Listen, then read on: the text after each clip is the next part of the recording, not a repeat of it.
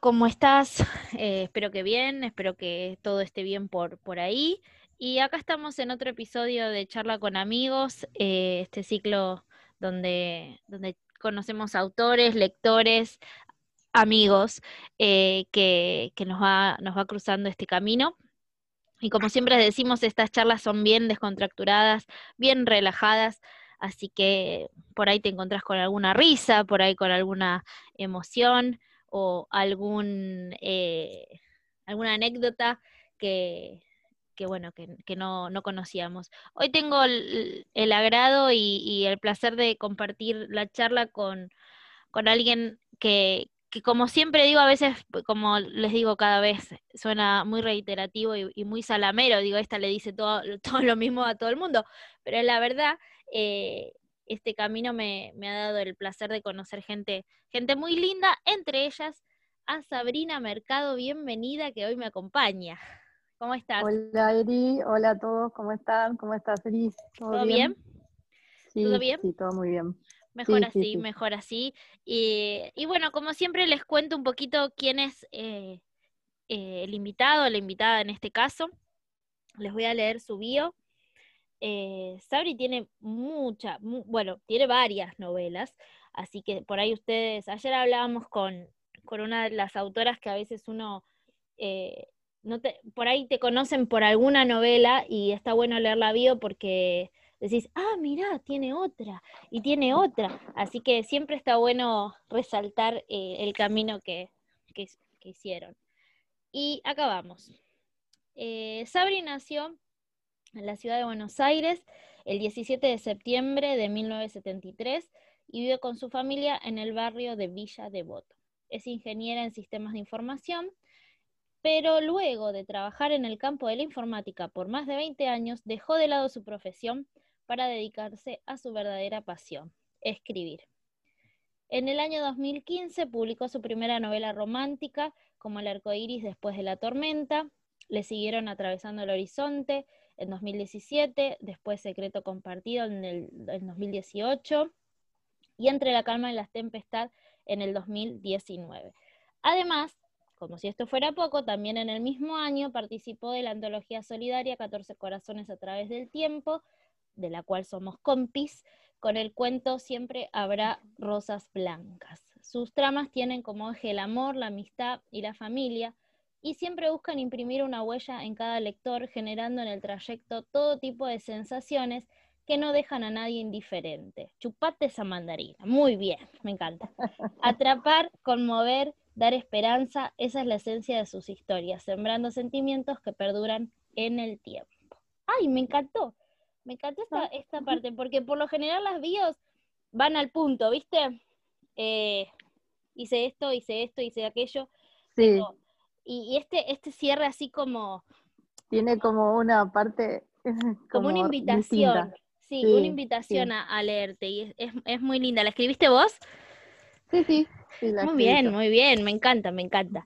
Eh, bueno, como les decía, siempre hacemos lo mismo, bueno, a veces me, me, lo salteo, a veces lo digo después o antes. Eh, siempre les cuento cómo, cómo conocí al invitado, cómo, y justo antes de empezar a grabar comentábamos con Sabri de cuándo había sido la primera vez que nos vimos y, y hablando que, que, yo pensaba que había sido antes, pero no.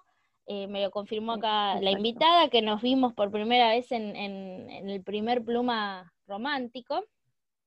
Allá, Exacto. allá por 2018, sí, 2018. Y, sí. y bueno, ahí nos conocimos. Eh, y después, bueno, se vinieron un montón de, de, de eventos, de, de, momentos y de cosas que compartimos eh, muchas más. Me acuerdo, les voy Yo a contar. Tengo muy, ah, dale. Perdón. No, dale. No, que dale. tengo muy guardadito en el corazón ese evento porque fue mi primer evento literario. O sea, fue la primera invitación que me hicieron para participar como escritora. Así que yo te, te tengo eso guardadito en, en un rinconcito del corazón. Este, porque la verdad que me emocionó mucho, aparte yo no te conocía personalmente, eh, y fue como súper gratificante, me sentí como, fue un honor para mí que me hayas convocado a la primera pluma y aparte, viste, eh, sin conocernos, eh, me, sorprendió y me puso muy feliz, la verdad que siempre lo recuerdo. Sí, la, verdad que es un, primero para vos fue, fue especial por, por ese motivo de tu primer evento, para mí fue especial por ser, por haber sido el primero, el primer, la primera romántica. Eh, y, bueno, un honor que vos, Sab, eh, Sabri, Vane, em, María Border y... Eh, y Valenaya. Y Valenaya había, habían estado en esa primera. La Valenaya también la conocí ahí. Mira. Ese, es, Está buenísimo porque, bueno, lo repetimos un montón de veces, pero estos, estas redes que se van armando de entre eventos, ¿no? De, bueno, vení vos, vamos para allá, vamos para acá, y vamos a ver a uno, vamos a ver al otro, y ahí te vas, te vas eh, dando a conocer y conociendo a otros que están en el mismo camino que, vos, está buenísimo. Y, qué bueno que después de, de, tantos eventos sigamos compartiendo un montón de otras cosas. Sí, aparte uno lo piensa y en realidad no fue hace tanto, y a mí me parece que fue hace un millón de años porque nos conocemos tanto ya todas y, formamos esa, esa red, como vos contás, de, de, compañerismo, de colegas, de ayudarnos, de preguntarnos, de pasarnos datos. Es increíble porque lo mirás en el tiempo y en, nuestra vida dos años es muy poquito y a mí me parece que pasó un montón de tiempo porque vivimos muchas cosas este, y es sorprendente. Eh, sí, sí, tal cual.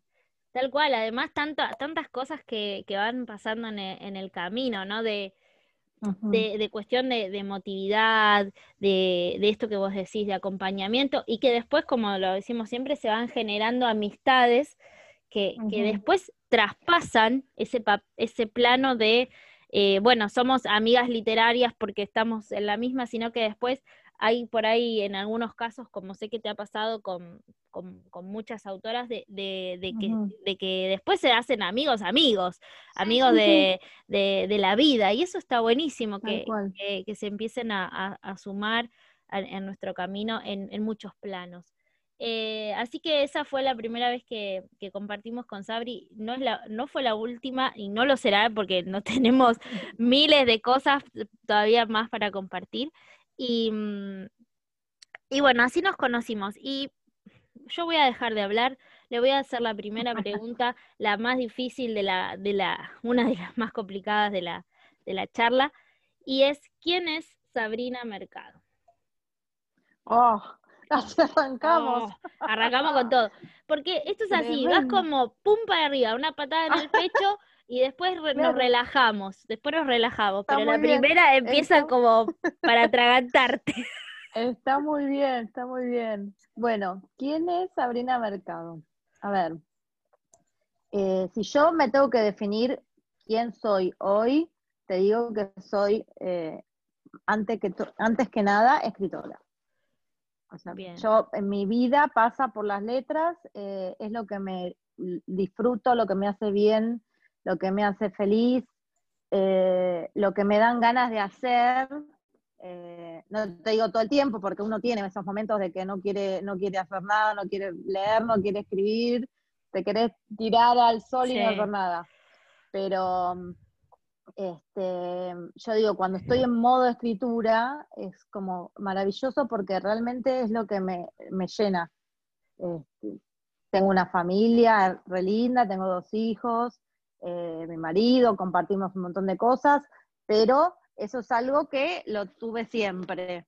En cambio, las letras es algo que lo tengo hace muy poquito y que vengo como aprendiendo a disfrutar, aprendiendo a conocer mis nuevas formas de, contar, porque voy ahora estoy eh, em, aplicando otros, otros tipos de cosas novedosas que venía, que yo siempre vine escribiendo eh, romántica contemporánea, este último año escribí policial, ahora estoy con histórica, entonces es como que eh, me estoy descubriendo a mí misma en la escritura. Y eso es algo como muy loco y muy lindo que me, me, sorprende. Y está buenísimo porque, porque la verdad que lo disfruto, la verdad que lo disfruto un montón.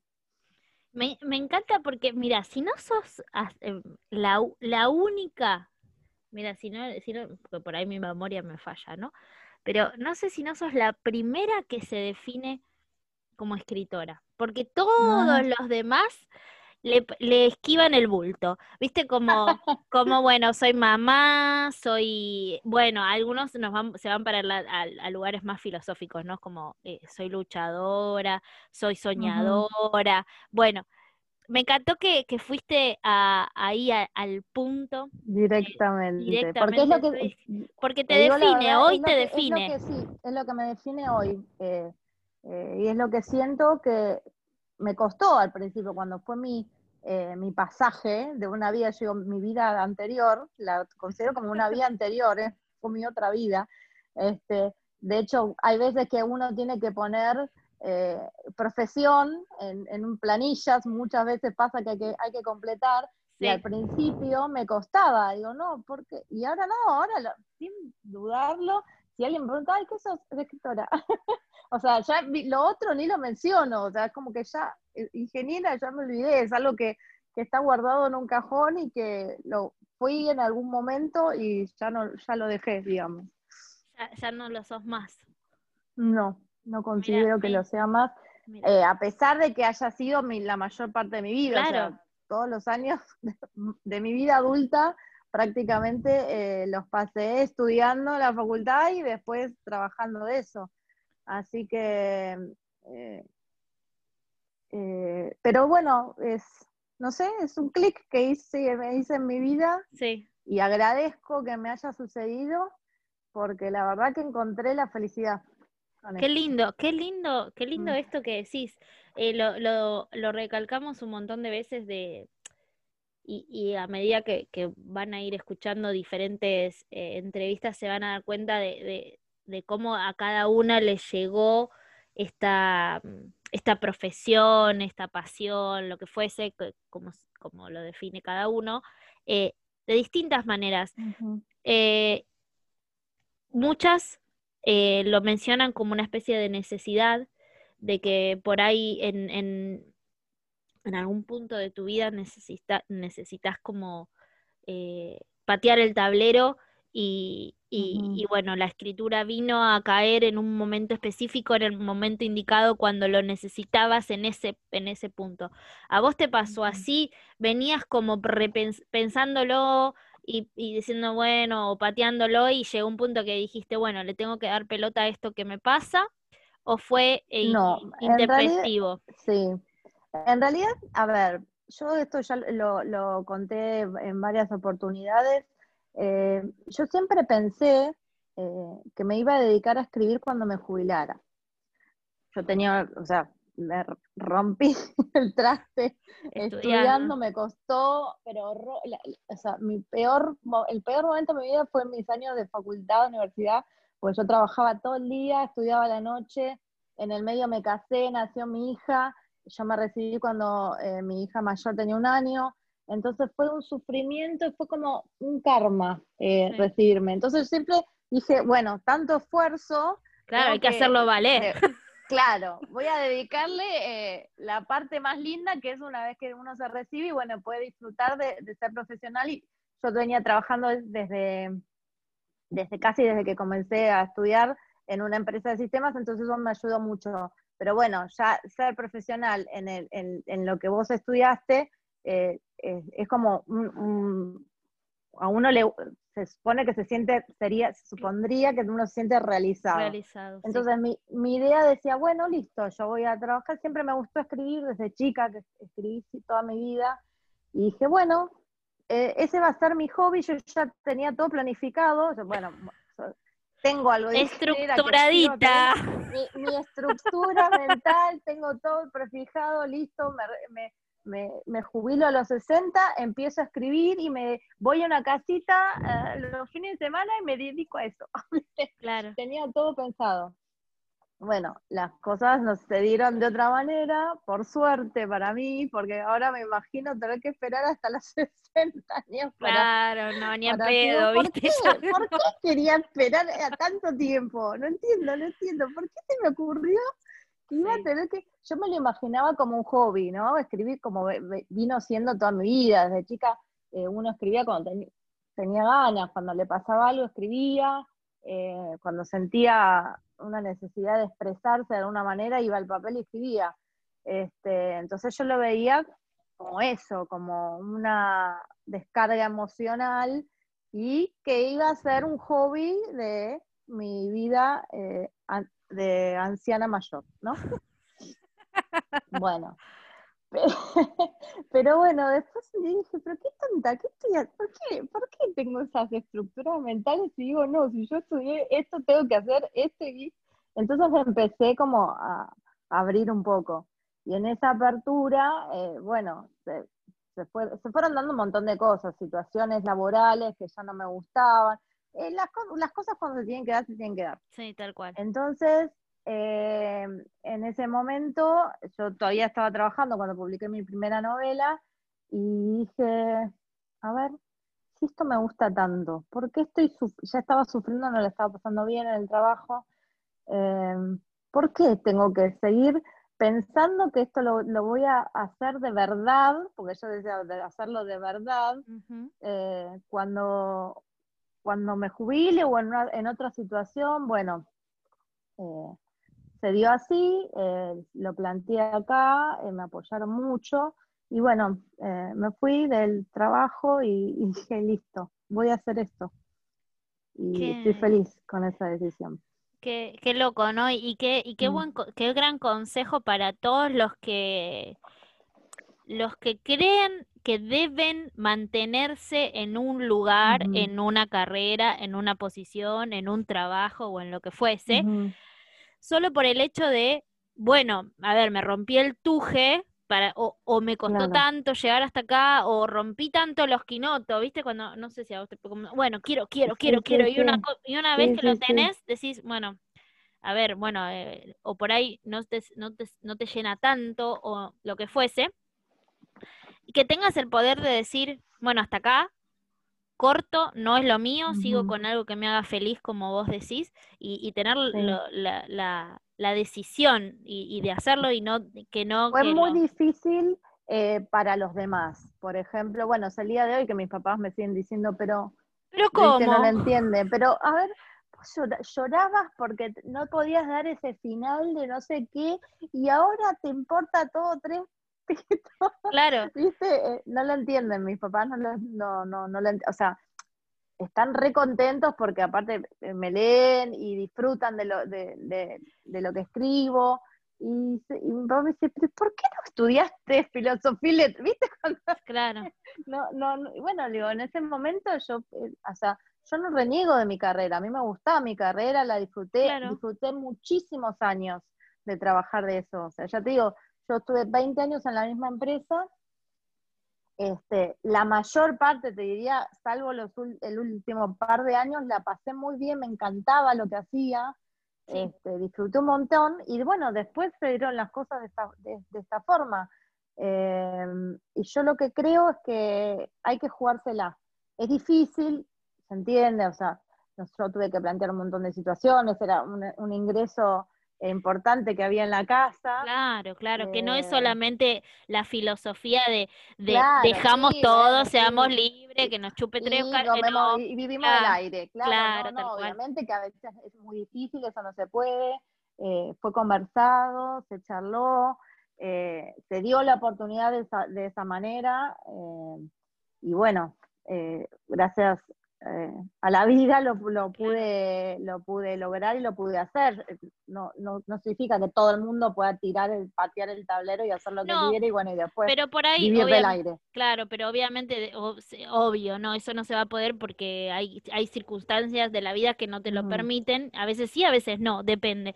Pero, pero por ahí sí decir, bueno, eh, no es lo que quiero y buscarle la vuelta para llegar a hacer lo que totalmente, Quizás no digo, dele una patada al balde, no, pero por ahí sí, dele la patada al balde de ese trabajo, pero busque otro o, otro que te llene más, otras maneras o, buscar alternativas. Yo siempre digo, no te tenés que quedar eh, en el molde solo por la tranquilidad de decir, bueno, esto en mi vida siempre fue así y dejémosla así como está. Entonces, eh, uno por ahí se va adaptando sin querer a cosas que no, que no le llenan, que no, no, le, no, le, no le gratifican a uno. Entonces, eh, es, ahí es donde, donde yo veo que, que, o sea, por ahí te gusta eh, estudiar canto, o sea, no, no, no vas a ser un cantante de ópera, pero te gusta cantar y bueno, y, anotate en un, en un curso y em, empezá y anda a ver, te gusta bailar, a mí siempre me gusta, algo que tengo pendiente, por ejemplo, me gusta el flamenco. Eh, y sé que algún día lo voy a hacer, este, no me voy a, no voy a ser bailarina de flamenco. Pero pará, ¿eh? Sabri, no te vas a poner como recién con la, hasta que te jubile, no, no, con ese mensaje, no. No, no, no, no, no, no, juro, juro que este año me eh, había, conseguido el lugar y todo y agarró la cuarentena por un garrón, pero este, no, no, es algo que, lo, que sé que lo voy a hacer, eh, que me gusta, pero bueno, eh, a lo que voy es, no dejes, si a vos sentís algún interés, una, te gusta pintar, te gusta, no sé. Sí, eso que te mueve. Coser pantaloncitos para los nenes de una escuela, lo que sea, eh, hacelo. No dejes, decir, bueno, más adelante, en otro momento, cuando tenga más tiempo, porque eso es lo que te, lo que te llenan, son esas, esas cositas, esas pequeñas cosas.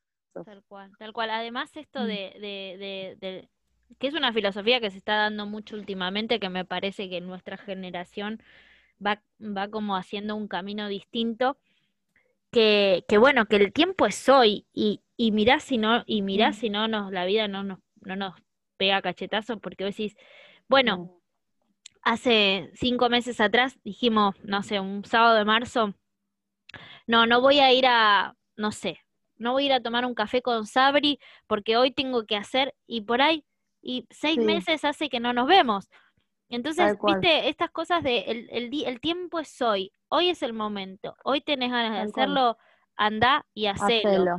Porque no sabemos, no sabes si mañana estás, no estás, y si no te agarra un COVID maldito que te frena. Tal cual. Todos los planes. dos años encerrado. Claro, tal cual. Tal cual, tal cual. Totalmente, eh, Me, encanta que, que, arranquemos así con, con estas reflexiones, porque me, me, me parece que siempre creo que siempre llega a los oídos del, del, que lo necesita escuchar y, está bueno mencionarlo. Bueno, Sabri, vos eh, decidiste, eh, te arriesgaste, te tiraste a la pileta eh, en esto de, de, la escritura para ser feliz. ¿Cómo, cómo, cómo fueron esos primeros momentos de cambio en tu vida?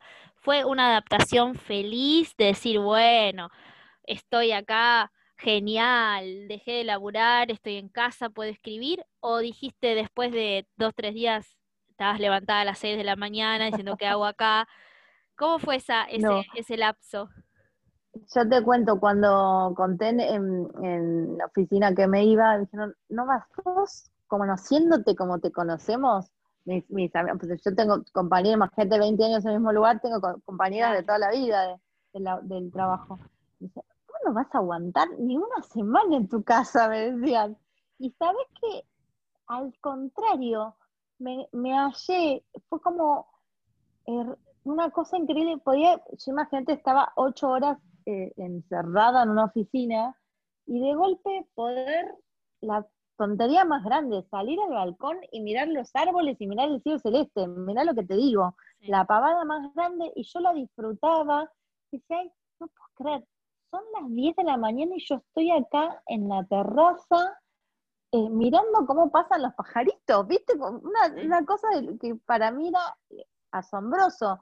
Poder ir a hacer las compras en un horario ridículo, como era el mediodía antes de, que mi hijo saliera del colegio, o ir a buscar a los chicos al colegio, pues yo siempre era, los llevaba a la mañana, me encerraba a las 8 horas en la oficina y volvía, mi hija más grande ya estaba en la secundaria, pero mi hijo está en la primaria, este, y volvía, o sea, a buscarlos, que estaban en la casa de, mis papás, que se quedaban con ellos. Y de pronto poder tener la oportunidad de ir a buscarlo el mediodía del colegio, llevarlo a almorzar a algún lado, o nada, ir a hacer cosas con ellos en, otro, en otros horarios fue como, yo no lo podía creer, te juro, era, era re lindo, y, los chicos lo disfrutaron. Este, me di cuenta de que, de hecho, eh, mi hija, más, que ya era grande, estaba en la secundaria, y una vez una amiga le dijo, ¿y qué, qué onda con tu mamá ahora todo el día en tu casa? Y me dice, ay, no, me encanta, porque ahora nos vemos más, ¿viste? Es como que uno eh, empezó a notar que hacía falta un poco en la casa. Eh, a pesar de que nunca nadie me lo recriminó y siempre fue, la vida era así, eh, mamá es profesional, papá profesional, este, no estaban en todo el día y nos veíamos después a la noche. Pero bueno, eh, fue un cambio re positivo y la verdad que no, no, no me costó para nada. Yo me seguí levantando siempre temprano porque de hecho los, los llevaba a la escuela a los dos. y después de golpe tener esa libertad de decir qué hago, y bueno, voy a ir a gimnasia. ¿Qué hago? Voy a hacer las compras, o hago las cosas de la casa, o me pongo a escribir. O sea, tenía, tener la libertad de decidir qué hacer, en qué horario. No, no, fue, para mí lo disfruté un montón y la verdad no me costó para nada el cambio. Fue como decir, es lo que yo te digo, es mi nueva vida. Entonces es como que era mi vida vieja, mi vida nueva, y, y el cambio lo, lo, lo tomé, lo, lo tomé súper, súper relajado. y, re, bien. Entonces, ni, ni, a palo te pregunto, ¿volverías? Me vas a decir que no, ni loca. Me, sé que mi, mi marido me, me, preguntaba el otro día, me dice, pongamos que yo tengo un problema, ¿no? Un problema laboral, lo que sea, ¿no? Y hay que, hay que... hay que salir. claro, ¿y qué haces? ¿Irías a buscar? No, digo, no, sabes que no sé si buscaría algo más independiente, otro tipo de, trabajo. Ya no, creo que podría encerrarme todo el día este, en una oficina. No, no, ya creo que no lo podría hacer. Buscaría otro tipo de, entrada, de ingreso a través de un trabajo más eh, este, más libre. No sé. Sí, puede ser desde acá o tener que ir a algún lado, pero no ese encierro. Yo no puedo entender cómo estuve 20 años y pico, casi 21, eh, así, viviendo, de esa forma. No lo puedo creer. ¿Sabes qué me parece también, Sabri? Que creo que una vez que uno prueba esta cosa de, de la... Que, que, como vos decías, las pequeñas cosas como ver un árbol, ver el cielo o, o, o simplemente nada, o sea, tranquilidad y no tener que, que, depender de nadie ni, ni, hacer lo que nadie te... Creo que cuando uno empieza a probar esas libertades y, esa independencia, es muy difícil después volver a, a, la rueda y al sistema este de tipo opresión laboral de, de, las cuatro paredes. Ya no querés saber más nada, no te enganchan nunca más. No, no, olvídate, no, seguro que no. Yo sé que no. Sí, obviamente, si la necesidad hace que, de que haya que eh, buscar un, yo ya mi vocación la, la tomo como un trabajo, si bien todos sabemos que de la escritura no se vive, no se come, como quien dice. No, no, más vale. Este, eh, eh, si la necesidad hace que tenga que, salir, buscaría una alternativa, ya te digo, sí, de otro, otro estilo de, trabajo. Este, hasta te juro que preferiría estar en un negocio atendiendo, pero, viste, ver la calle, ver gente, poder de manejarte los horarios, tener un, ratito, viste, eh, no, no, no, lo otro no.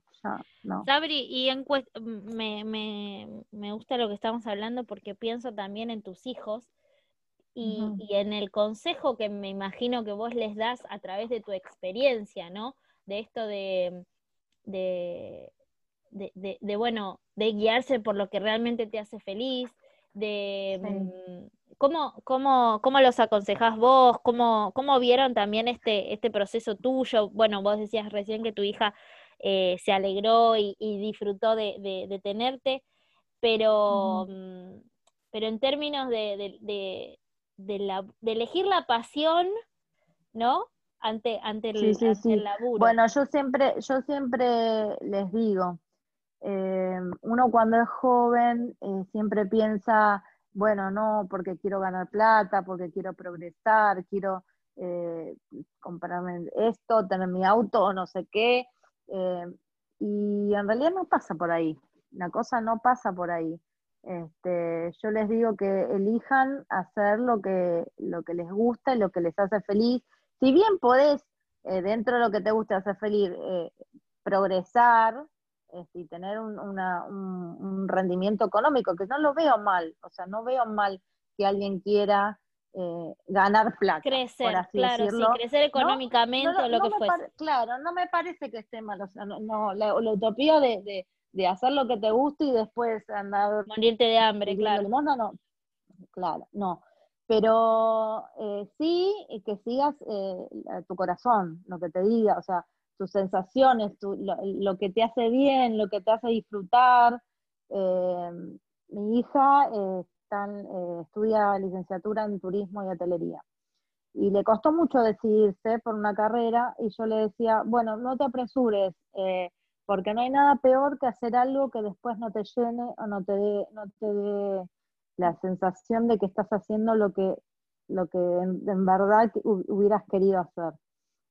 Este, ella está contenta con lo que está estudiando. Eh, mi hijo está en secundario todavía, está en segundo año secundario y no, falta todavía, es chiquito. Eh, pero sí, lo que les digo es eso, que, que sigan eh, lo que les diga el corazón en el sentido de que no piensen, bueno, con esta carrera voy a ganar más plata que con esta otra, y con... porque a mí me, en su momento yo tuve esa inquietud de chica, decir, no, voy a estudiar una carrera que, me, que el día de mañana, bueno, esa una carrera... salida laboral de vista de, sí. Es que yo sé que cuando sos chico lo pensás, porque te pasa de pensarlo. Eh, pero después, si, no sos también, también es una, es una, es, eh, es digo un estigma, no sé si es un estigma, si es la palabra adecuada, pero es una, es un, como un mensaje que, que nos transmitieron también, porque muchos, nuestros abuelos, nuestros padres, eh, digamos, no es una, son pocos los preparados académicamente, ¿no? Muchos tuvieron que elaborar un montón, entonces cuando llegaron las generaciones que realmente pudieron estudiar, y bueno, te dijeron, anda a hacer una carrera con la que puedas crecer, donde puedas... Ah, y este, este término de una carrera con salida laboral es un chip que tenemos inculcado. Lo tenemos, sí, sí. Desde siempre. Pero yo que me parece que los, los más jóvenes ya ya, lo cambiaron eso. Sí, ellos sí, ellos sí. Ellos sí. ¿Viste? Yo ya lo veo que ellos eligen realmente y que y no se van a casar con una, con una carrera y si no te gusta, bueno, cambio y voy a otra y veo. Este, que me parece súper razonable, porque vos tenés, que pensar que tal vez sea lo que hagas por el resto de tu vida, tal vez no, como me pasó a mí, pero bueno, es algo que vas a hacer durante mucho tiempo y si es algo que no te gusta, la vas a estar pasando mal en los, en los mejores años de tu vida. Entonces, la verdad que no, no vale la pena ese esfuerzo. O sea, hacer algo que te haga bien. Sí, sí, tal cual, tal cual. Mm. Es así. Sabri, vos eh, hablabas de, de, todo este cambio tan positivo, tan, tan lindo que, que viviste, este cambio de vida esta nueva vida. Em, ¿Y qué, te, qué te trajo o qué te aportó la Sabri escritora a, la Sabri que eras, digamos? ¿Sentís que, adquiriste otras capacidades, que, fuiste eh, mutando en ciertas cosas? Eh, ¿cómo, ¿Cómo lo viviste eso? Sí, sí, sí, porque, bueno, eh, imagínate que eh, la carrera de ingeniería es muy esquemática, es muy es mucha matemática, mucho, mucho pensamiento científico. Eh, entonces uno no puede, hay una parte, la emocional, que no la, no la usás, por así decirlo. Claro. Este, yo de por sí soy una persona que este, es, es, un defecto enorme que tengo, poco demostrativa, eh, me cuesta mucho el, el, poner ahí el decirle te quiero, el, el viste, el, abrazo, el dar un cariño, un afecto. Y mi carrera no ayudó en absoluto en toda esa situación. Entonces, em, mi cambio con el tema de la, escritura me, abrió en, el sentido de, primero, en lo visual, en la observación, empezar a ver las, caras de las personas, en escuchar, eh, escuchar lo que las otras personas tienen para decir, los sentimientos, em, y me ayudó en mi interior en la parte emotiva, porque eh, a sacar un montón de cosas que, uno tiene adentro y que por ahí le cuesta, eh, por, eso no tiene nada que ver con lo que estudié, pero sí es mi personalidad, eh, por ahí que soy más, para adentro. Más, sí.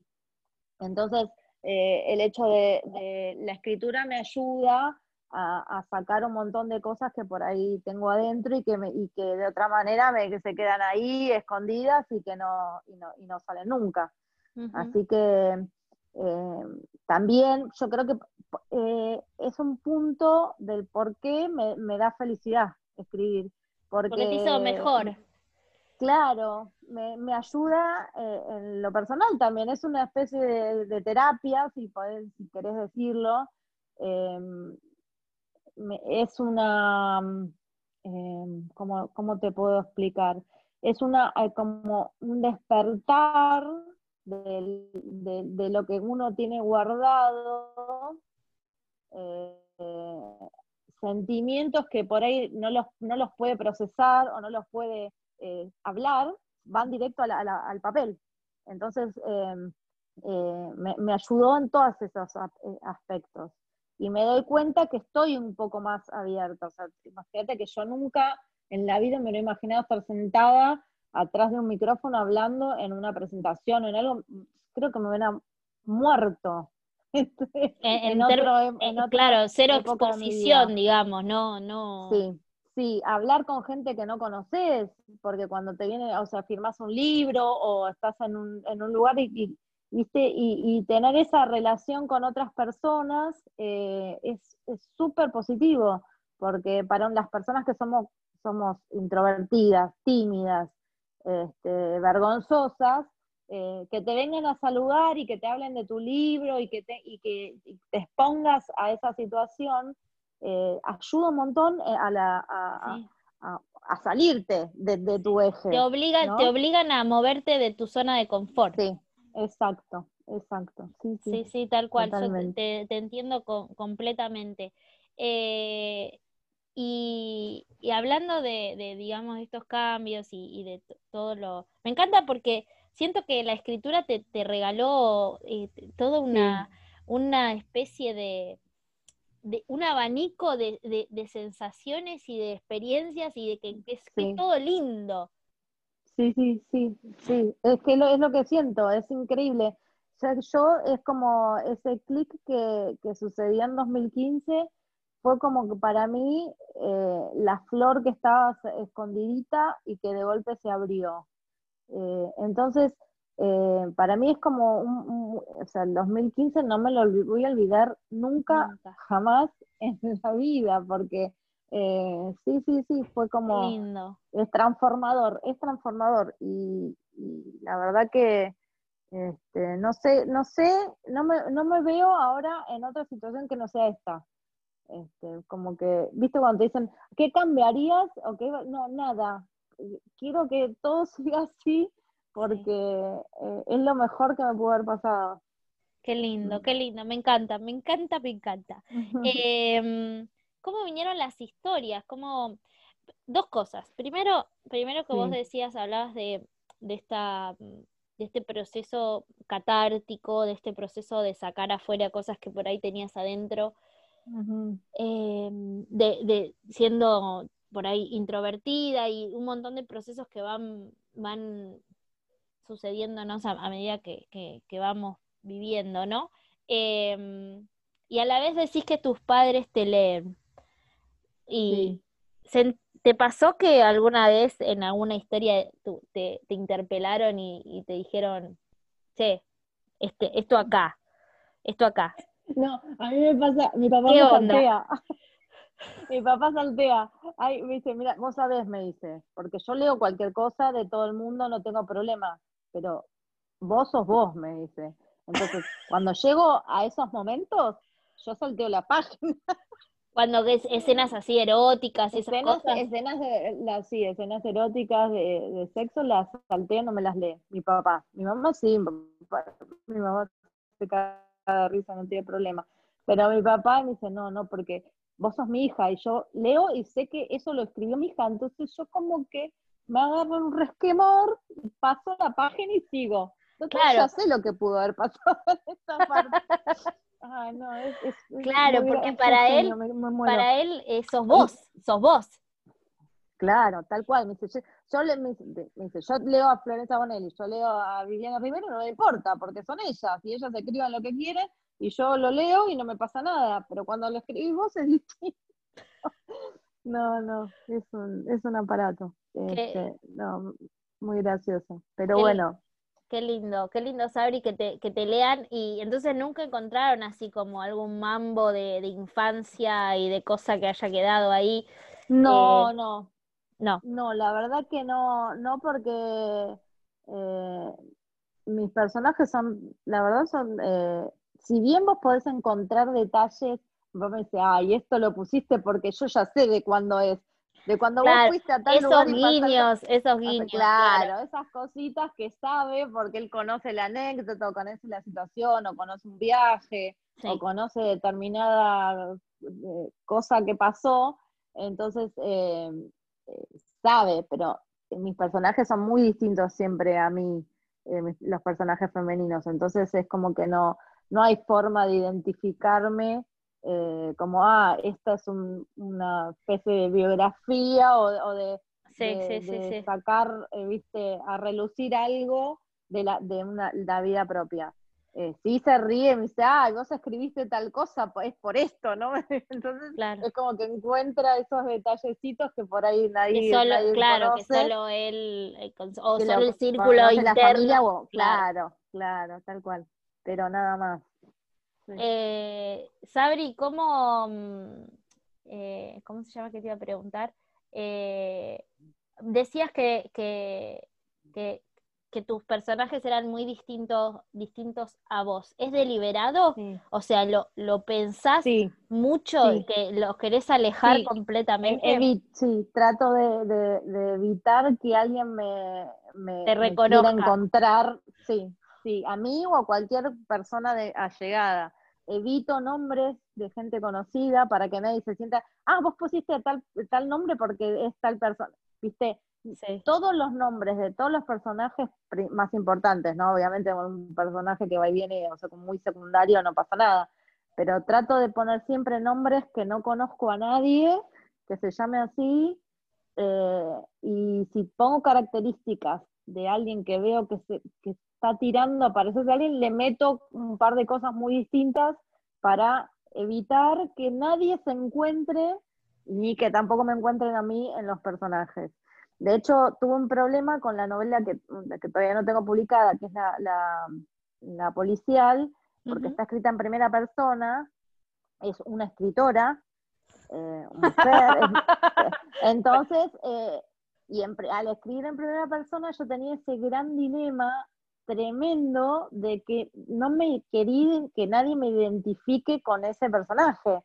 Entonces, y de hecho hasta lo charlé en, en el taller literario que yo hago y lo comenté, digo, no quiero que nadie me identifique con esta persona, si bien hay cosas, eh, tiene gustos parecidos a, a los míos, hay cosas, detalles que, que comenta que, que son, son míos, no quisiera que nadie lea pensando que soy yo. Entonces, ¿cómo hacer eso? Y la verdad que mi- el profesor de taller en el momento dice, ay, pero no- te estás haciendo un mambo que no tendrías ni, ni- ni que preocuparte. Y si escribís con, con masculino, primera persona masculino, ¿qué pensarías? ¿Que, que sos homosexual porque escribís, viste? Claro. O como que yo me hago demasiado... Como eh, que lo pensás demasiado. Dema- claro, pero eso viene por mi, mi, mi parte muy, muy racional, muy mental. Entonces, sí, que, sí, que sí. esa no la puedo todavía separar del todo. Eh, me decía, no, no te hagas problema, nadie, nadie, nadie en la vida pensó nunca que un escritor, y si lo pensó, el escritor le tiene que importar poco y nada, porque hay muchos escritores que de hecho hacen eh, historias hasta casi biográficas. Y, en el medio meten una, cualquier cosa que nada que ver y no por eso tenés que pensar que el tipo estuvo en ese momento haciendo tal cosa tal cual como la escribió. Este, porque es ficción. Si vas a escribir ficción, es ficción. Este, y la ficción, si bien uno siempre saca cosas de la vida real, este, no deja de ser eh, una mentirita. es que igual yo te entiendo, Sabri, porque ya lo, ya lo he dicho en, otro, en otra entrevista. Eh, es, como, a mí me ha pasado con varias autoras, diciendo, mmm, esta, mm, esta, le pasó, esta, sos vos, dale, esta sos vos, no me, no me vengas a decir, viste, como esta, este fantasma que, que se crea de, de, de, los escritores como, como que si lo ponen lo vivieron, que si, que si lo, lo, ¿cómo se llama? Si, no sé, una situación hipotética y, y por ahí son sus fantasías, o, mm. o, o, o, no, ¿viste? ¿Qué sé yo? Uno, eh, o sea, la relación del lector con el escritor es muy flashera, porque, bueno, es, mágico porque de una vos estás leyendo una hoja de papel y estás imaginándote todo lo que el autor te está, te está proponiendo, te está llevando de la mano a ese mundo, y ya la relación es mágica desde el principio. Y después la trasladas a, la persona que lo escribe y dices, ah, mm, mirá qué pillín. Eh, esto me parece claro. Bueno, a mí lo, que lo que decíamos en e, esa clase, en el taller, que si pasa eso o no pasa, al escritor le tiene que importar muy poco, porque el, lector va, si quiere va a pensar, y si quiere se va a imaginar que sos vos estando ahí haciendo tal cosa. Y si, y si no quiere, no lo va a pensar. Y vos no podés hacer nada, porque una vez que el libro está en otras manos, ya no es más tuyo. Entonces, cada lector le va a dar eh, la, la idealización que quiere darle al, a la escritura que, tiene en las manos. Entonces, eh, el autor no debería nunca preocuparse por lo que piensan los lectores de, si hay algo o no de propio o biográfico, lo que sea, porque el que quiera lo va a pensar igual y el que no, no. Entonces, está más allá de uno. Claro, claro. Esa es la conclusión a la que llegamos y bueno, es como que dije, bueno. Eh, y bueno, ¿te ayudó? ¿Te ayudó? Sí, sí, sí, es como que digo, tengo que dejar fluir y bueno, que pase lo que pase y siempre va a estar el que venga y te pregunte, pero esto te pasó a vos o esto, y bueno, y nada. Siempre hay que decir que no, igual. En cualquier circunstancia. Siempre este, no, siempre que este, no. Por las dudas, ay, sí, sí, sí, tal cual. Em, hablando de, de, de, de esta, de esta conciencia que vos tenés de uno, de querer alejar a tus personajes de, de vos y de tu entorno y de todo lo que te rodea y de que te reconozcan y que reconozcan por ahí a, alguien de tu, de tu círculo en esas palabras o, lo que fuese. Eh, esa conciencia, esta conciencia eh, de, de, de cómo el lector va a mirar tu obra. ¿En qué otra cosa eh, si es que la hay, ¿no? Por ahí no, no es nada más y, la pregunta se termina acá, cambiamos de tema. Pero eh, sos, sos de, de, pensar y repensar muchas, muchas de otras cuestiones en cuanto a, tu obra al salir o para salir más bien, digamos, de, de lo que va a ver el lector, de, de la conciencia, bueno, no, yo necesito que la obra salga así porque... Eh, no sé si me explico lo que quiero preguntar. Em, sí, respecto a, si analizo mucho el contenido, en realidad la historia va fluyendo y se va desarrollando y a veces pasa que uno, a mí me ha pasado de tener que tomar la decisión de decir, bueno, este personaje muere o no, le pasa esto o no le pasa. Controversial el mercado. Claro, sí. Entonces ahí uno a veces piensa, uy, pará, pero que si yo hago esto, o sea, yo misma me cuestiono y me pongo del lado lectora y digo, al lector, le, ¿cómo le, ¿qué le va a provocar si lee esto que yo estoy escribiendo? Eh, ¿Le va a dar rechazo? ¿Le va, le va, lo va a dejar pasar? ¿Se va a emocionar? No, yo no escribo cualquier cosa que me viene a la mente. Eh, de hecho, en una de, mis historias hay, una, hay algo bastante complejo que sucede y me costó mucho escribirlo y tomar la decisión de, de, ponerlo en el, en el, libro. Lo que pasa es que la historia lo pedía y bueno, terminé decidiendo que iba a ir eso. Eh, muchas me lo han reprochado, fue eh, la historia que más reproches recibí dentro de que ojo, reproches en el buen sentido, ¿no? O sea, me, sumo, me, sumo a esa cola. maldita desgraciada, ¿cómo me hiciste sufrir con eso? Bla, bla, bla, bla, Bueno, pero yo siempre explico que a veces las historias necesitan de la crueldad de la propia vida para que cobren la realidad que se merecen. Eh, si vos querés contar una historia realista, eh, hay situaciones de la, de, la, vida cotidiana. Es que la vida no es color de rosa. Por eso, entonces eh, yo podría haber tomado la decisión de que no, no sucediera, pero la historia no iba a ser esa. Y yo necesitaba contar un cambio radical en, en, en, la vida de la protagonista, entonces necesitaba que sucediera eso. Este, y son decisiones que uno toma sabiendo que por ahí no le va a gustar a alguien. Te, van a venir a buscar. Claro, me han dicho, tuve, dejé tu libro en la mesita por una semana después de leer eso. Y bueno, y viste, y uno después, yo no me voy a, eh, si tengo que escribir otra vez algo similar, no me voy a, pero te, aflojar. Te, sentiste como, hola, puta pero bueno, no lo voy a volver a hacer nunca más. No, no, o, no, saben que, saben qué, bueno, no le gustó, o, no es que no le gustó, te, dio tristeza y bueno, voy a seguir haciéndolo porque a mí ninguna de las dos cosas, ni eso, ni, ni, que no lo voy a hacer, ni me chupo un huevo, hablando mal y pronto. Sí. Eh, lo que me pasó es que me di cuenta de que había surtido el efecto que yo necesitaba que surtiera. Ah, muy bien. Entonces, bravo. no, eh, dije, bueno, si se están poniendo así, por algo que es porque surtió el efecto esperado, que es eh, eh, que, el, lector reaccione ante esa situación y comprenda lo, por lo que está pasando el personaje en ese estado. Entonces, en cierta medida dije, bueno, funcionó.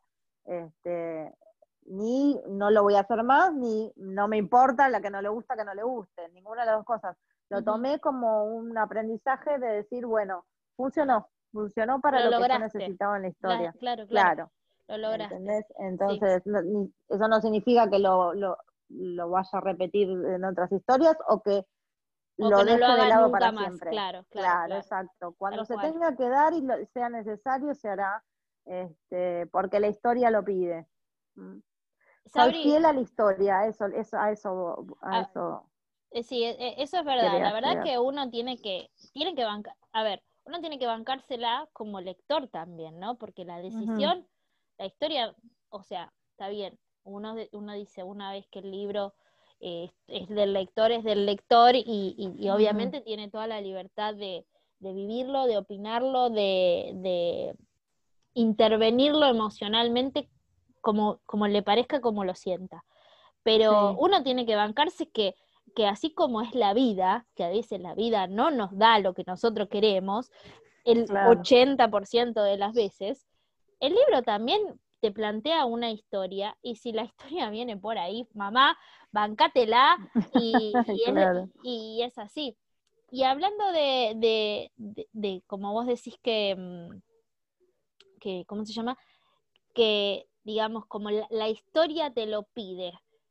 ¿Hay, hubo o, hay alguna otra historia que vos sentiste como un, un momento y bueno, acá nos vamos a meter en un brete, no, no con los lectores, sino con la historia en sí? Pero como que sentías que te tiraba para ese lado, que te tiraba para ese lado. ¿Te pasó? Bueno, sí, me pasó con esta historia en particular, eh, que de hecho yo no sabía que la historia necesitaba de eso, pero me costó horrores escribir una escena específica. Entonces, de hecho, dejé el libro, mirá lo que te digo, dejé el libro y escribí eh, la novela siguiente, que la que salió mucho después, la escribí completa antes de retomar esa, esa escena. O sea, me costó eh, tener que escribir un libro entero para poder volver a esa situación y decidir terminar, terminar la otra historia. Mirá lo que me costó. Pero eh, bueno, eh, lo hice y así tenía que ser y bueno. Este, ¿Lo tenías pensado, lo tenías, o sea, vos sos de, planificar tipo paso por paso de una, de una historia o, te vas llevando? Yo, yo tengo, eh, se me ocurre una, o sea, yo siempre arranco con los personajes. A mí la historia me, inicia con los personajes. Tengo las características de los personajes principales, eh, los lugares y una idea de cómo inicia la historia. Y una vez que arranco a escribir, la historia empieza y se va sucediendo y es como que me viene, me viene, me viene y las, cosas pasan eh, y ahí se me van ocurriendo. Puedo escribir dos o tres hitos que por ahí digo, hay cosas que sí o sí quiero que, pasen en determinado momento, que, que quiero que estén y los tengo señalados. Y en algún momento de la historia van a pasar pero nunca sé cómo va a terminar. Wow. Nunca. Mm. ¿Qué, viaje? Es una montaña rusa, porque es como, o, más bien, más que montaña rusa, es como, como ¿viste el, tren de, el tren fantasma? que vas como a oscuras y no sabes qué monstruo te va a salir.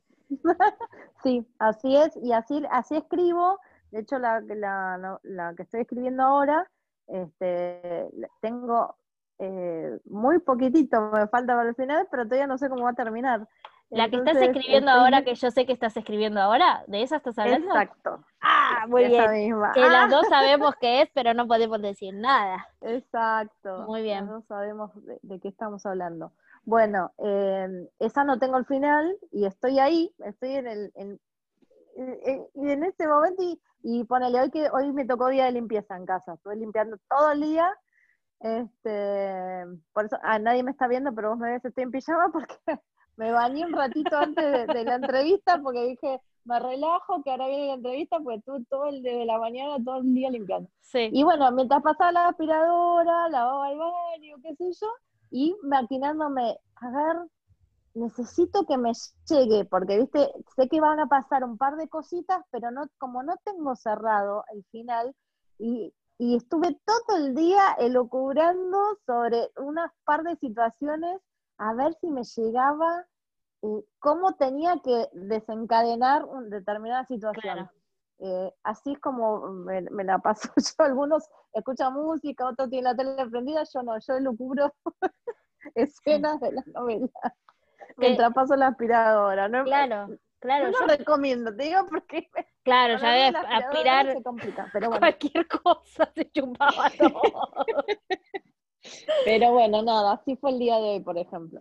Pero, eh. pero está bueno porque, eh, digo, ¿no? A veces cada uno tiene su fórmula eh, y lo hemos hablado en un montón de oportunidades que es una pregunta súper cliché en las entrevistas de de la estructura, de que si te haces escaletas, si haces la ficha de personajes y qué sé yo.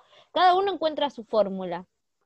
Cada uno busca, digamos, y creo que también a medida que va pasando el tiempo, que van pasando las historias, eh, si la encontraste la fórmula, uno la va perfeccionando, digamos, como que te vas poniendo más canchera. Eh, y si no la encontraste, seguís probando diferentes cosas y diferentes formas por un lado, ¿sentís que te pusiste canchera con algo? Y por otro, ¿sentís que seguís probando algo? Mira, te voy a contar. Con respecto a probar, eh, eh, probé la técnica de escribir solo eh, en, computadora, en la novela que la policial, la que terminé, porque yo soy del cuaderno. A mí me gusta el cuaderno. Si tengo ganas de escribir acá tirada en la cama, si me voy a la terraza, eh, en la reposera, eh, si estoy en, la sillita del balcón, si estoy en la, en la, mesa de la cocina, donde sea. Por eso me gusta el cuaderno, porque el cuaderno lo transporto y si no llevar la, la computadora en un aparato es, es, medio pesado. Y no puedo escribir yo en la computadora si no estoy sentada en el escritorio y en la computadora no puedo. Bueno, para mi policial hice la prueba de intentar, ya que hacía todo distinto, de género nuevo, Eh, Vos si te llamo a cambiar, vamos a cambiar hice todo. Hice todo, eh, claro, o sea, hice todo, o sea, todo lo que no había hecho nunca lo hice con esa novela. Cambié mi estilo de, escritura, me mandé la primera persona, hice policial y lo hice todo en computadora. No me gustó. Prefiero, así que ahora volví al cuaderno, estoy con el cuaderno, feliz de la vida. Yo lo que hago con el cuaderno es cuando voy pasando, voy corrigiendo, hago la primera corrección a medida que voy pasando las cosas del cuaderno. Eh, me ha pasado en un par de novelas, por ejemplo, de escribir de un tirón todo en el cuaderno y después pasar. Con esta no, voy pasando, porque tengo días que digo, no, estoy trabadísima, no se me ocurre qué hacer. Y entonces, cuando lo pasás, como que te inspira. Claro, entonces como que me ayuda a a salir de ese, de ese por ahí, entonces, claro. entonces por ahí eh, paso dos o tres capítulos y eso como que me, hace, me reactiva y ya después vuelvo a, poder escribir el cuaderno. Y así estoy con, esta novela. Este, pero sí, eh, hice esa prueba de, la, de la compu y no me gustó, no me gustó. Eh, así que por eso volví al cuaderno. ¿Y con qué te sentís que ya vas como, no, no que sos canchera, que ya sos repro, no, pero que como va, como que, ah, esto ya la tengo, esto ya la tengo. Me resulta muy fácil, es una boludez, por ahí a todo el mundo le resulta fácil, pero yo me doy cuenta que a mí no me cuesta para nada las descripciones de los lugares. O sea, puedo, te puedo describir desde la casa donde vive, el barrio, eh, la callecita por la que va caminando, a dónde va cuando va a tomar un cafecito, el barcito, el, esas cosas me, es como que me visualizo caminando por la misma calle del personaje, entrando a la casa, subiendo la escalera y entrando al dormitorio. Soy yo en ese momento. Entonces me, resulta re sencillo eso, las descripciones. Que no sé si las haré bien o mal, pero todo el mundo me suele comentar que se imaginaban estando en, ese lugar. Entonces, por eso como que puedo confirmar que es lo que mejor me sale, digamos, el tema de, la, de las descripciones. Bien, bien, bien. Em, vamos a, hacer este, no, tiene nada que ver con la escritura esto, esto que te voy a preguntar, sino es un completo elaboración. ¿No? Vos, lo completás con lo que vos quieras y lo que, lo que te venga en gana. Eh, la primera es, Sabri ama escribir.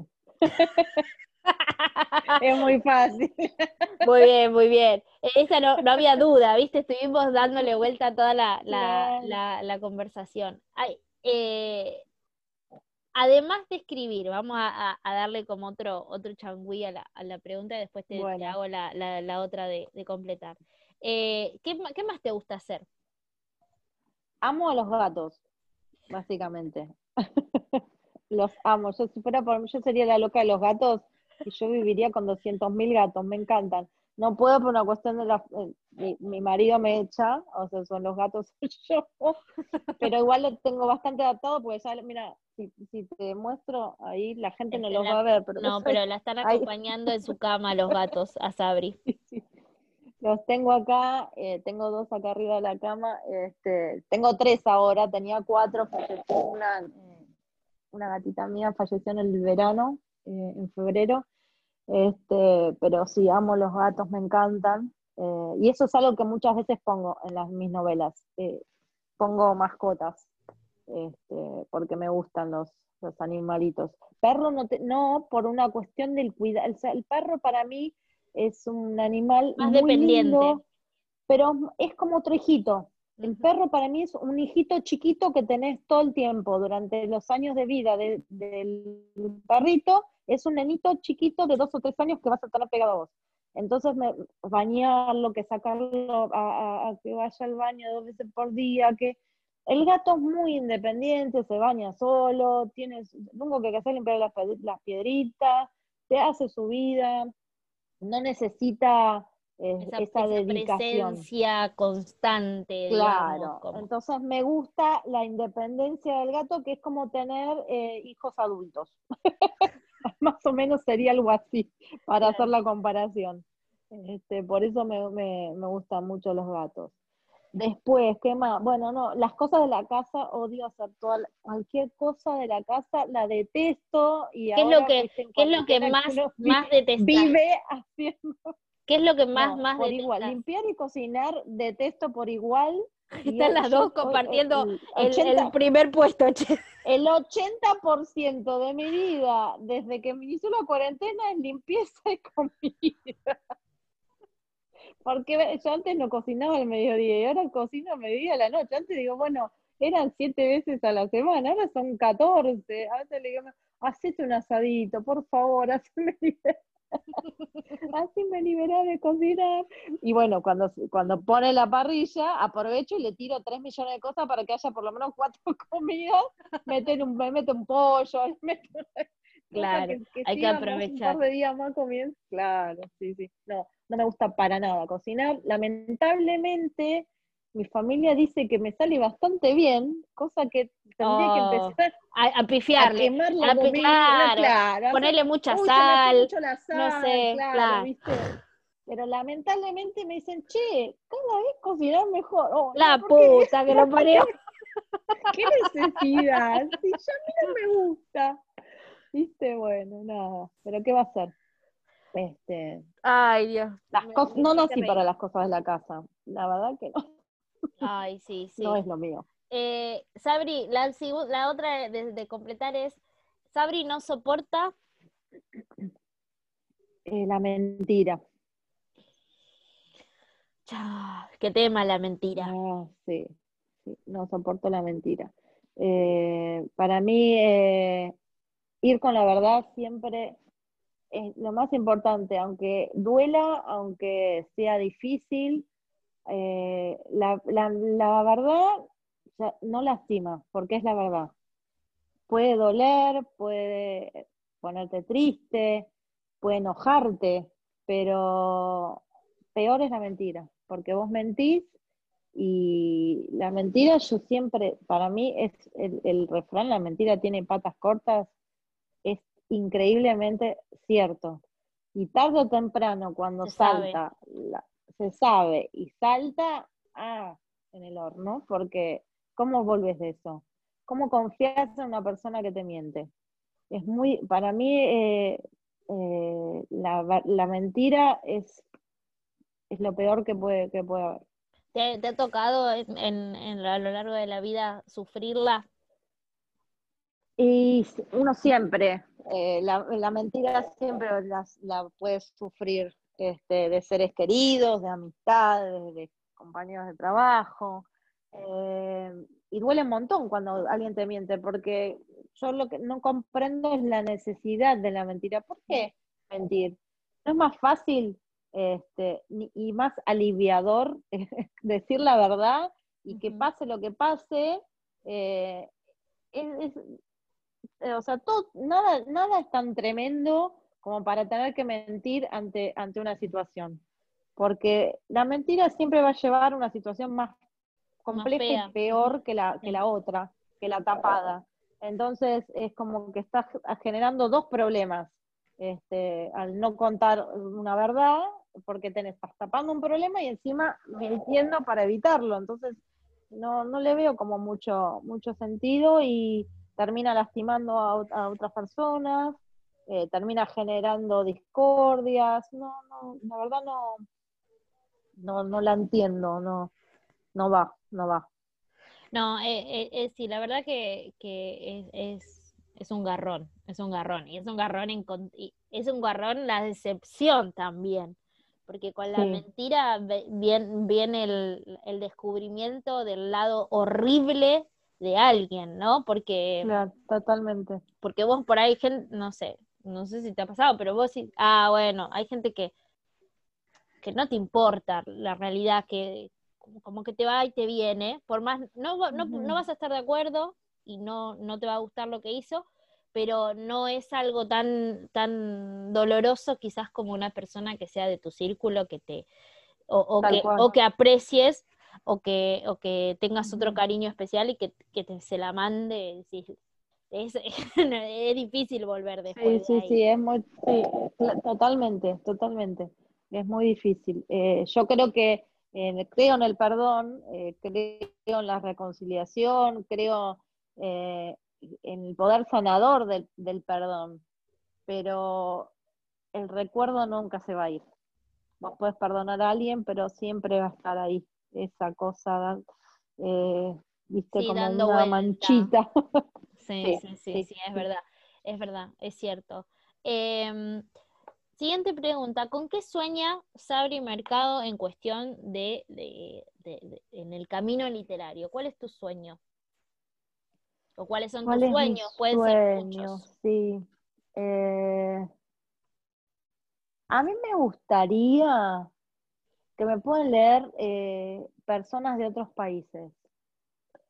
Eh, yo sé que con el tema de,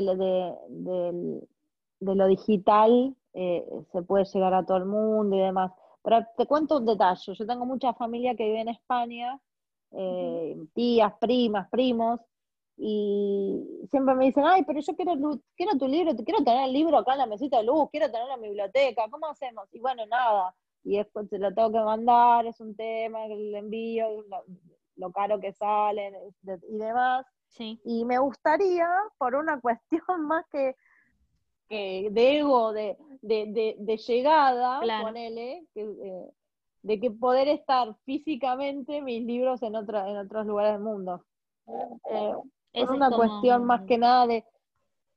Es como, como el, el mimo de llegada de decir, eh, sí.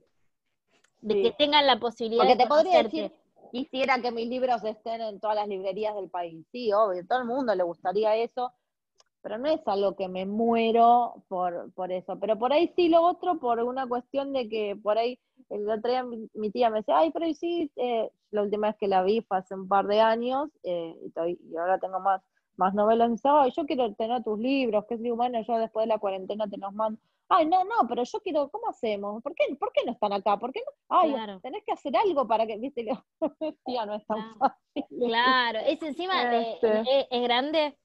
¿Es grande? Sí. Claro, hay cuestiones del día de hoy que no sé, que no la entienden. Mi abuela, yo le digo, vas a escuchar, mm, no, abuela, tengo que ir a hacer la radio. ¿Y por qué? ¿Y, y en qué dial? No, es por internet, porque ahora ya no se escucha, así, viste, como que hay cuestiones que ellos no, eh, no, terminan de, entender, claro, de que, que mm. no es como, como tan soplar y hacer botella. Sí, sí, tal cual. Este, qué, qué, lindo, qué lindo. Creo que es ese sueño que, que vos mencionás de, de, de la llegada a, a muchos lectores, y en tu caso por ahí de, que tu familia ya tenga la posibilidad de, de, leerte y de tener el, físico, porque por ahí te pueden leer, pero la realidad es que el digital eh, es, eh, como vos decís, llega a todos lados, pero el papel, que es como, como el, la materialización. Sí, sí, el papel es, estás vos ahí, a mí me da esa sensación, yo soy muy fanática del libro en papel. Eh, yo entiendo la tecnología y de las nuevas eras y de todo lo que quieras saber. Yo no tengo ebook, no leo digital, nada, jamás. Yo si no está en papel, lamentablemente no lo leo. Eh, a mí me gusta el libro, el libro físico, este, porque ahí está, ahí está el escritor, en el papel, en, en la contratapa, en la foto de la portada, en la solapa con lo que si dice la biografía o sus publicaciones anteriores, eh, en los agradecimientos del final, ahí está el escritor. Entonces, para mí el libro en papel eh, es, lo más, no hay como el libro en papel. Hablando del libro en papel, ¿cómo fue ver tu primera novela, tu primera historia materializada en el papel? ¿Cómo lo viviste ese momento de recibir? Para mí fue especial y para mí creo que es de uno de los momentos más emblemáticos y maravillosos de este camino, que fue la primera vez que viste tus palabras en una hoja de un libro. Bueno, yo te cuento, te cuento cómo fue. Yo me pedí el día del trabajo, me pedí un día de vacaciones, porque quería ir a buscar, me las podían mandar las cajas acá, no, las voy a ir a buscar. Las fui a buscar a la, editorial, agarré las cajas, me cargué todas las cajas en el auto, me dieron uno en la mano, porque si te dan un libro en la mano, y me fui con el libro, me fui a comer sola, me fui a un restaurante a comer sola una, una, un super almuerzo para, para autofestejar este, que, que tenían por primera vez mis libros, con mi librito ahí apoyadito, y yo re contenta que no le importaba tres pomos, pero yo miraba y decía, también he marcado mi libro re tarada, pero yo estaba Pero, pero Sabri, era un momento obvio para celebrar, porque eso, es, eso es mágico. Sí, sí, sí, estaba re, contenta, estaba muy contenta y estaba así, y comía mirando mi librito ahí al lado.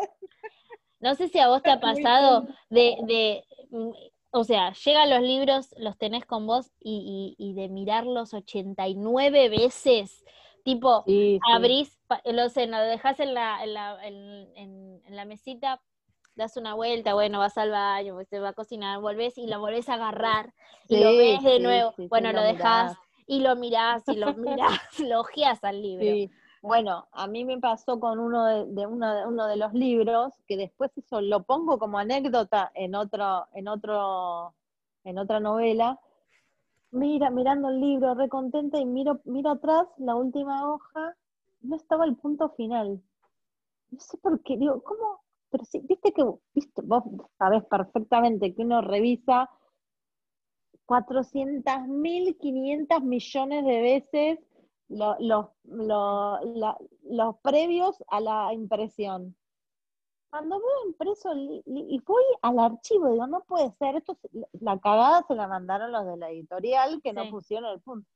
Sí, no estaba el punto en el último archivo, el, fue el final, el super mega corregido, el que me hicieron firmar que yo con eso daba por aprobada la impresión no estaba el punto final de la historia. Fue como, quería morir, ¿cómo, ¿cómo puede ser que no haya visto que faltaba el punto? Tanto me enfermé que lo puse como anécdota en otra en, la novela siguiente. Así arranca que la, la, la protagonista, que es escritora, está enferma porque no le pusieron el punto final. Es algo que me pasó a mí, que me quería morir y que después ya no pude disfrutar de nada, de todo el libro, lo lindo que era y todo, porque le faltaba el puntito. Claro, encima le contamos a la gente que es Abri, de que ella es súper estructurada y, tiene una, una, cuestión de, la composición de todo. Tenemos un montón de, los colores, de la mesa, de la, de la organización de los libros. Ella, eh, y, y me imagino encima que además vos, o sea, laburás tus libros porque además hiciste el curso de, de, corrección, ¿verdad? Si no me equivoco. Sí.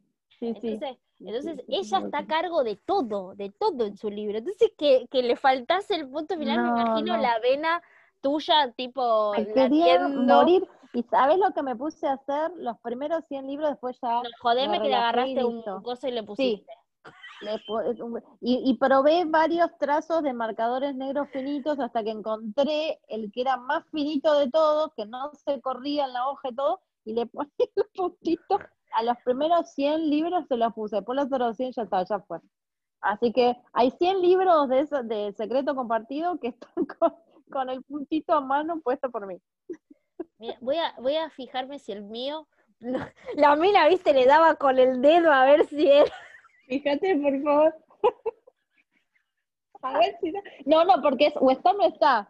O sea, los que después ya me relajé y no los puse más. Ay, este, me voy a, me voy a los fijar. los primeros 100 los, los puse. Después fíjate si tenés puntitos. Mira, Soy una tarada, ya lo sé, pero bueno. Lo que nos venimos a, a, enterar. No, claro, pero bueno, uno tiene, tiene algunos, algunos a veces tipo talks que, que van con nosotros y nos acompañan. Sí, nosotros con, con Sabri y los, y los corazones tenemos un montón de anécdotas de, ah. de ese estilo, pero, pero qué, qué bueno, me, me, me, me, dio gracia porque cuando, cuando dijiste, porque empecé, dije, esta agarró la virome, la, la microfibra y empezó, dicho y Sí, sí, este, bueno, y cuando lean la novela que, que, que, se trata de esta escritora, bueno, ahí, ahí te encontramos entonces. Ahí te ahí Sí, ahí, ahí es una anécdota mía. Em, yo eh, uso mucho de mis anécdotas para las historias. Cuando son anécdotas así que son ridículas o insólitas o que no lo puedes creer, digo, esto, esto va para, para, para un libro sí o sí, porque este, no puede ser. Así que sí, suelo usar anécdotas. Este, pero eso no significa que sea yo en la novela. Eh, uso la anécdota eh, y, la acoplo a la historia del personaje, nada más. Claro. Sabri, ¿qué estás leyendo ahora? Ahora no, porque estoy, me corren los tiempos, tengo fecha de entrega de la novela, ya prontito, a principios de septiembre, este, así que no, ya hace como un mes que no, que no leo nada. ¿Y qué fue, cuál fue el último libro que leíste? ¿Te acordás? No, leí, no, sí, leí varias eh, cosas de, para el taller, para el taller eh, clásicos, varios, muchos clásicos estuve leyendo. Estuve leyendo a Goethe, eh, ¿qué más leí? A ver que me acuerde, a Henry, a Henry James lo leí para, para la novela que estoy escribiendo, porque es de la época. Eh, también leí muchos clásicos, pero por el, por el tema de la época. Leí a Dostoyevsky, no, leí, leí bastante clásico. Este mm. año eh, leí mucho, mucho, mucho clásico que me los debía porque tenía un montón de cosas pendientes y yo no, no era de leer clásicos, me empecé como a entusiasmar hace poco tiempo, relativamente poco tiempo. No era mucho de leer clásicos. Eh, por, ejemplo, el año pasado le dediqué todo el año a, escritoras argentinas contemporáneas, o sea, todas las mis conocidas, básicamente. Me quedan un montón de pendientes todavía, tengo un montón de... Es interminable. Sí, no se termina nunca la lista y siguen sacando, nuestras amigas siguen sacando. Claro, claro, vos sí, bueno, voy, a, voy a leerla y después... El año pasado le dediqué todo, me leí como 20, un montón, eh, de todas escritoras, eh, colegas nuestras. Este, y bueno, y este año no, este año le, dediqué a los clásicos y bueno, ahora estoy esperando terminar la novela para también dedicarle un poco de, más a, la lectura de acá a fin de año. Una vez que ya entregue y me relaje, este, voy a dedicarle un poco más A, leer. Mm. Bien. Bueno, Sabri, la verdad que ha sido un placer enorme charlar con vos, nos hemos reído. Eh, un montón. Eh, esa, esa es la idea de, de, charlar de, lo que va fluyendo, de lo que va saliendo, de anécdotas, de vivencias, de, un montón de cosas.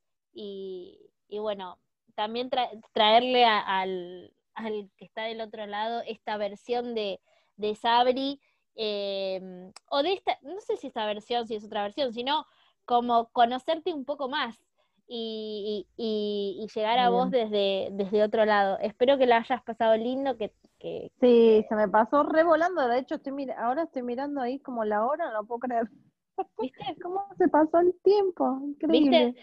Se pasa, se pasa muy rápido y, y a veces eh, coincidimos con muchos que, que, dan ganas de seguir charlando, como que no, no, te das cuenta y seguís, seguís y nunca, nunca es suficiente.